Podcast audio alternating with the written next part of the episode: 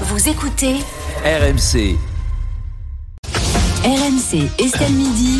Serroussi n'a pas tout compris. Et Vincent, aujourd'hui, vous n'avez pas compris les cours de cuisine à l'école. Mais non, c'est c'est ce que le gouvernement a annoncé. J'avoue, au début, je pensais quand même que c'était une bonne idée. Oui, apprenons la cuisine à nos petites têtes blondes, enseignons-leur l'excellence de la gastronomie française, les mystères du pot-au-feu, de la bouillabaisse, de la poule au pot. Faisons des cours de cuisine. Et là, ils ont rajouté pour lutter contre l'inflation. C'est pas vrai, mais c'est quoi? C'est ça le plan du gouvernement? Faut fabriquer les trucs soi-même maintenant? Ils devraient donner des cours de fabrication d'essence. Bientôt, tu pourras être premier en maths et en samplon 98. Non, mais c'est ça qu'on propose. Martin a fait ses devoirs. Oui, oui, oui, il vient de finir son diesel là. Franchement, super.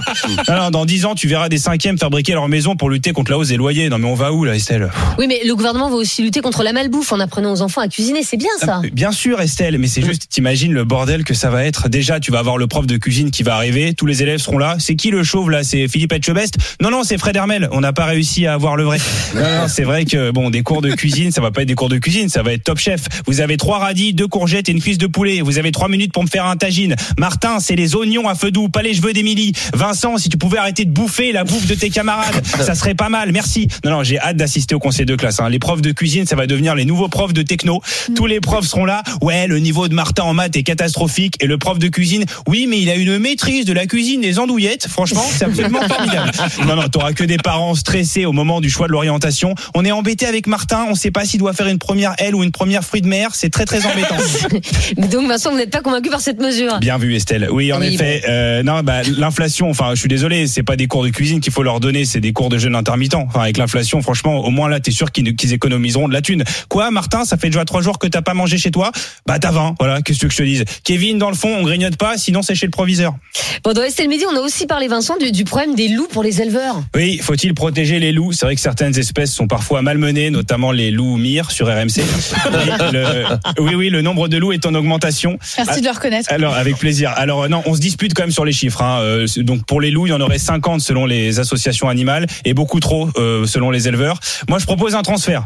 On fout tous les cyclistes parisiens à la campagne, là où ils auraient dû être depuis le début, et on fout les loups sur la colline du crack. Voilà, comme ça, on se débarrasse des cyclistes et on régule le trafic de drogue. C'est du win-win. Non, mais Vincent, vous savez quand même que les éleveurs demandent plus de moyens pour se défendre. Oui, oui c'est vrai que les éleveurs ont fait plusieurs propositions. Ils veulent remplacer les pièges à loups par des mines antipersonnelles et pour tirer sur les loups euh, sans les louper des bazookas.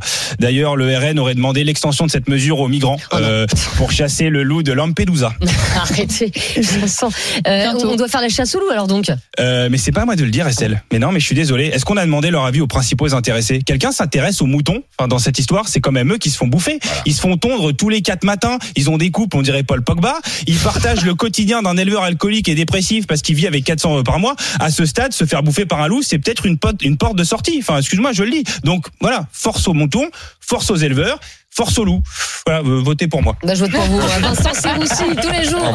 Euh, 14h30 euh, dans Estelle Midi. Et vous pouvez bien sûr retrouver la chronique de Vincent tous les jours en podcast rmc.fr, l'appli RMC et toutes vos applis de téléchargement.